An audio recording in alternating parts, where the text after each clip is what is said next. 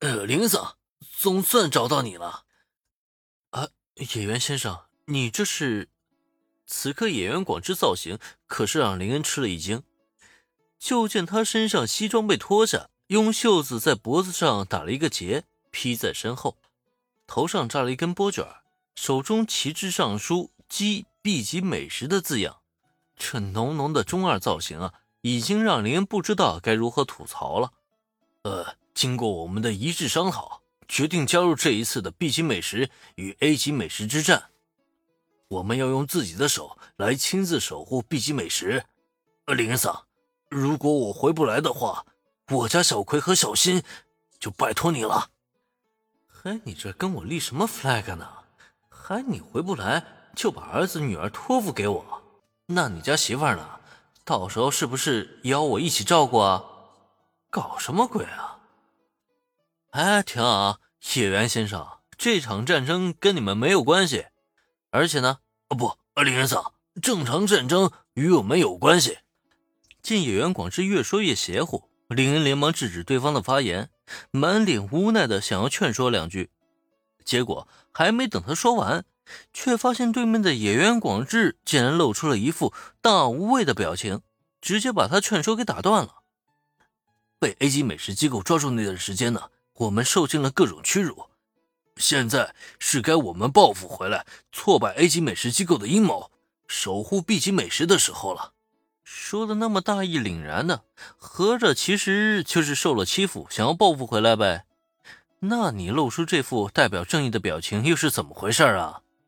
而且越看野原广之之状态，林恩就越觉得不对劲儿，怎么总觉得这样的发言不太像是能从这家伙口中说出来的样子啊？虽然必须要承认，在各个剧场版中，野原一家确实解决了一个又一个的事件。甚至还拯救过世界，可问题是，往往野原一家站出来时，不是被逼到最后的份上，就是有什么利益牵动到他们了。而眼下，对于野原一家来说，在没有必要参与这场战争的情况之下，他们的首选必然是躲得远远的才对。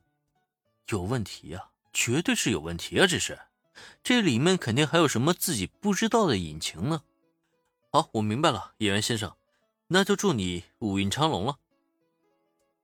林恩心知，即使自己开口询问，估计对方呢也不会道明实情的，索性也就没有再纠结。打发走野原广志之后，开始悄悄侦查。结果让他很意外啊！被他和罗贝尔特拯救的人质，几乎全部都决定加入此次战争，甚至他们都将这个视作了真正的核战，各种旗帜被高高扬起。俨然就是一场有组织、有预谋的行动。那么，究竟是什么原因导致了他们产生这样动力呢？难道真如野原广志所说，只是单纯的想要报复 A 级美食机构吗？同时守护 B 级美食？答案显然没有看上去那么简单。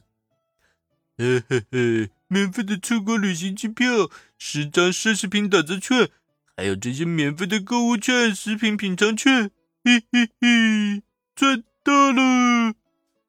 瞧瞧这野原一家凑在一起，手捏着一把票券，嘿嘿嘿傻笑个不停的样子，林恩便不禁一巴掌拍在自己脑门上。果然呢，还是只有利益才能动人心。就说野原一家怎么一反常态，感情是得了这么多好处啊！尤其看看小新那小家伙，更是手捏着一张。动感超人玩具兑换券，大跳起了不理不理的屁屁舞。